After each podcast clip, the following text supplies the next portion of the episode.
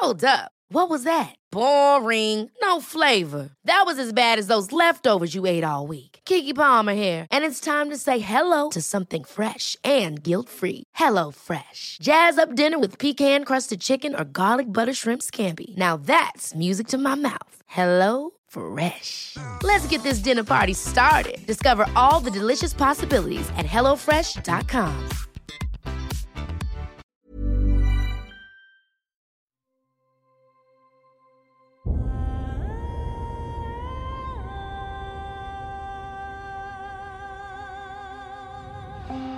Einschlafen mit Tolkien ist dein Einschlaf-Podcast aus der epischen Welt von Der Herr der Ringe. Mach's dir gemütlich und lass dich von den Geschichten aus Arda und Mittelerde ins Land der Träume führen. Einschlafen mit Tolkien. Heute Kelvar, die Tierwelt Mittelerdes. Kreaturen des Bösen. Balrogs. Balrogs traten im ersten Zeitalter in allen großen Schlachten von Beleriand als Melkors mächtige Soldaten in Erscheinung. Die Balrogs waren Umaya, niedere Maya, die Melkor in seinen Dienst gestellt und mit ihrer flammenden Gestalt versehen hatte. Ihre Mähne brannte lichterloh und ihre Klingen glichen zustoßenden Flammen. Obgleich die Balrogs über eine gewisse Intelligenz verfügten, verständigten sie sich untereinander nicht durch Sprache, sondern durch Rauch- und Flammenzeichen sowie Suggestion. Ihr Fürst war Gothmog. Er ist zugleich der einzige namentlich erwähnte Balrog. Im Krieg des Zorns am Ende des ersten Zeitalters wurden die meisten Balrogs vernichtet, aber einige entkamen und verkrochen sich unter die Erde.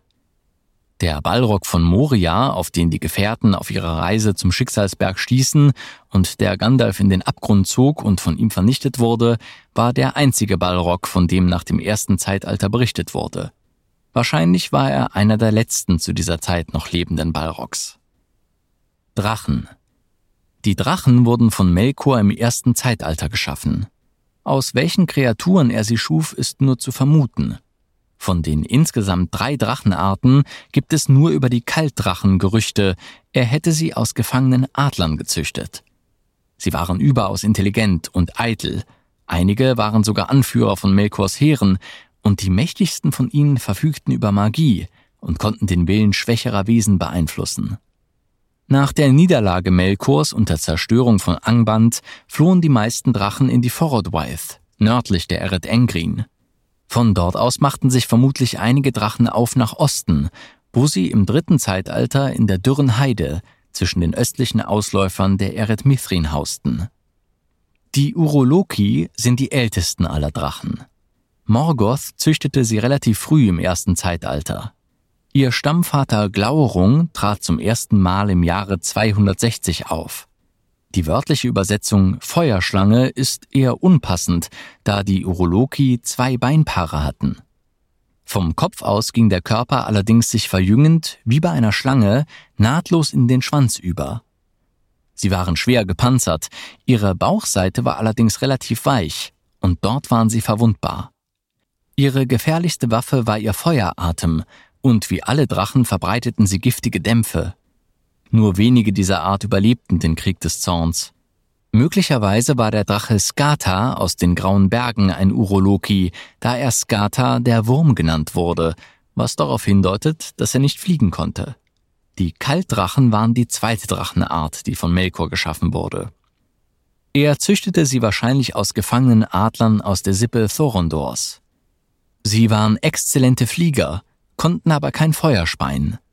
Noch im dritten Zeitalter waren sie der Schrecken der Zwerge, die in den Resten der Eret Engrin, den Eret Mithrin, hausten.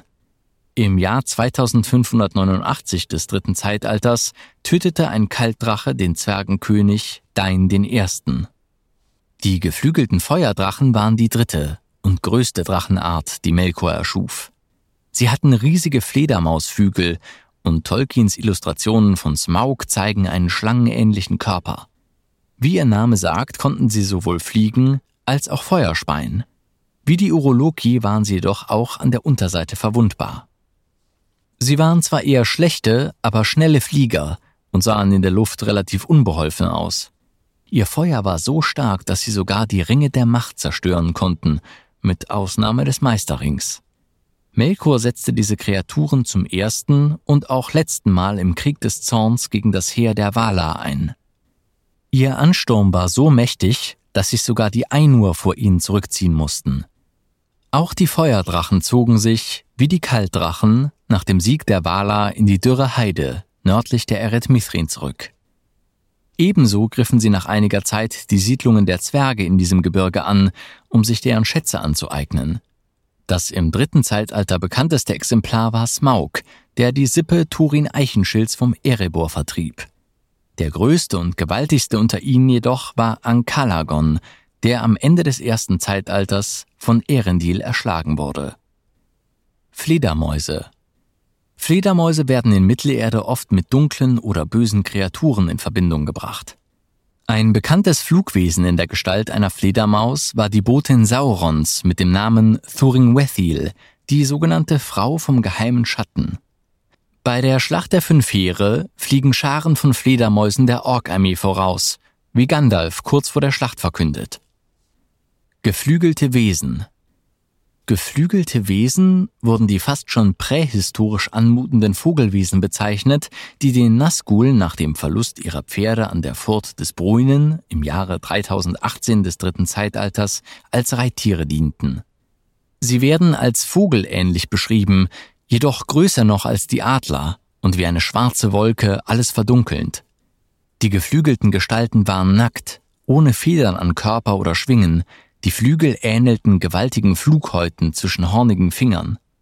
Außerdem besaßen diese einen verpestenden Gestank ausströmenden Gestalten scharfe Klauen, einen langen Hals und einen Schnabel, aus dem ihre krächzenden Schreie drangen. Unter Mensch und Tier verbreitete ihre bloße Anwesenheit Angst und Schrecken. Die genaue Herkunft der Wesen ist unklar, doch werden in Die Rückkehr des Königs Vermutungen geäußert, nach denen diese Kreaturen wohl aus einer älteren Welt stammten, wahrscheinlich also noch aus den Tagen des ersten Zeitalters oder noch aus viel früherer Zeit. Sie überlebten, so wird angenommen, in vergessenen Gebirgen, wo sie die Zeiten überdauerten, zu Bösem bereit. Es darf angenommen werden, dass Sauron sich ihrer annahm und nach seinem Willen zu den grausigen Kreaturen formte, die er seinen Dienern als Schlachtrösser gab. Mumakil Mumakil, in den Sagen der Hobbits auch Olifanten genannt, sind elefantenähnliche Tiere. Die Mumakil haben große Beine, eine sehr dicke, gräuliche Haut an ihren Flanken, an denen Pfeilen keinen Schaden anrichten, große, abstehende Ohren, einen langen Rüssel sowie hornartige, nach oben gerichtete Stoßzähne, die durchaus Menschen aufspießen können, sowie kleine, rote Augen. Die Haradrim nutzten die riesigen Tiere, die die Größe und Ausmaße heute lebender Elefanten bei weitem übertreffen, als Kriegswaffe.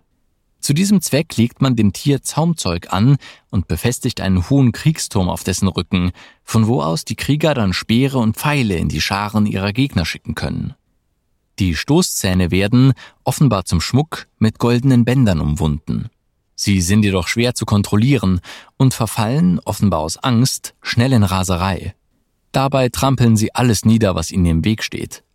Beim Gefecht in Ithilien, als die Waldläufer unter Faramir die heranrückenden Haradrim angreifen, ist dieses Verhalten gut zu sehen, als einer der Mumakil durchdreht und auch in den eigenen Reihen großen Schaden anrichtet.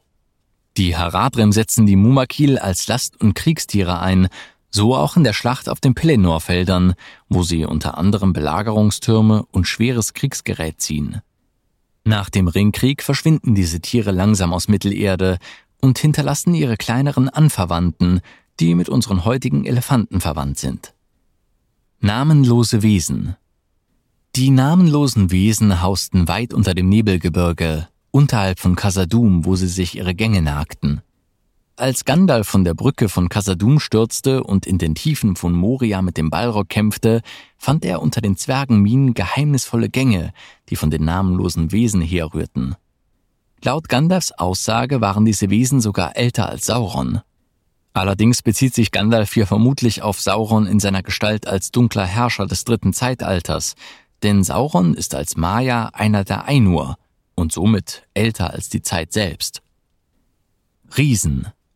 Riesen werden in den Werken J.R.R. Tolkiens nur flüchtig erwähnt. Als Lebewesen treten sie tatsächlich nur in der kleine Hobbit in Erscheinung. Bei den dort erwähnten Riesen handelt es sich um die sogenannten Steinriesen, die das Nebelgebirge bewohnten. Unklar ist, wie diese Steinriesen tatsächlich aussahen, ob sie nun übergroßen Menschen ähnelten, Trollen oder ob sie entsprechend ihrem Namen aus Felsen bestanden, wie es die Darstellung in Peter Jacksons Filmtrilogie nahelegt. Bilbo Beutlin erblickt sie, als er mit den 13 Zwergen und dem Zauberer Gandalf im Jahre 2941 des dritten Zeitalters den Hohen Pass überquerte. Sie kamen bei Unwetter hervor und bewarfen sich aus Spaß mit Felsen. Die Steinriesen des Nebelgebirges waren irgendwann am Ende des dritten Zeitalters in die Nähe des Passes gezogen und hatten von dort die großen Bären des Gebirges vertrieben, bei denen vermutlich Beorn einst gelebt hatte. Anders als Kankra oder Smaug schienen die Riesen keine von Grund auf schlechten Kreaturen gewesen zu sein, so wollte Gandalf einen um Hilfe bitten, um das östliche Tor der Orkstadt im Nebelgebirge zu verschließen. Im Herrn der Ringe findet sich eine Stelle, die womöglich einen Hinweis auf die Anwesenheit der Steinriesen gibt. Bei diesem Geschehen befinden sich die Gefährten im Jahre 3019 des dritten Zeitalters auf dem Rothornpass am Karadras, um über das Nebelgebirge zu gelangen. Gandalf sagt an dieser Stelle, dass es ältere Geschöpfe gäbe, die Böses im Schilde führten, aber nicht mit Sauren im Bunde seien. Es ist möglich, dass er sich dabei auf die Steinriesen bezog. Wahrscheinlich scheint die Annahme, dass Riesen Naturgeister sind, die Stürme, Überschwemmungen und Erdrutsche verkörpern oder zumindest mit diesen Wetterphänomenen in Verbindung stehen.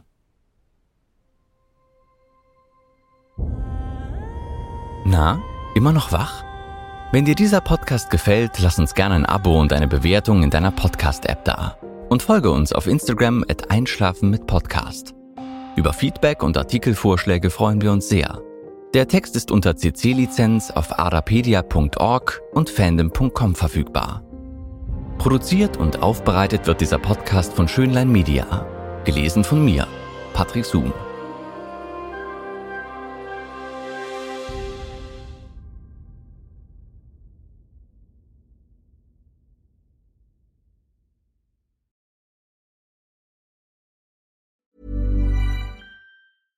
Catch yourself eating the same flavorless dinner three days in a row? Dreaming of something better? Well, HelloFresh is your guilt-free dream come true, baby. It's me, Kiki Palmer. Let's wake up those taste buds with hot, juicy pecan-crusted chicken or garlic butter shrimp scampi. Mm. Hello Fresh. Stop dreaming of all the delicious possibilities and dig in at HelloFresh.com. Let's get this dinner party started.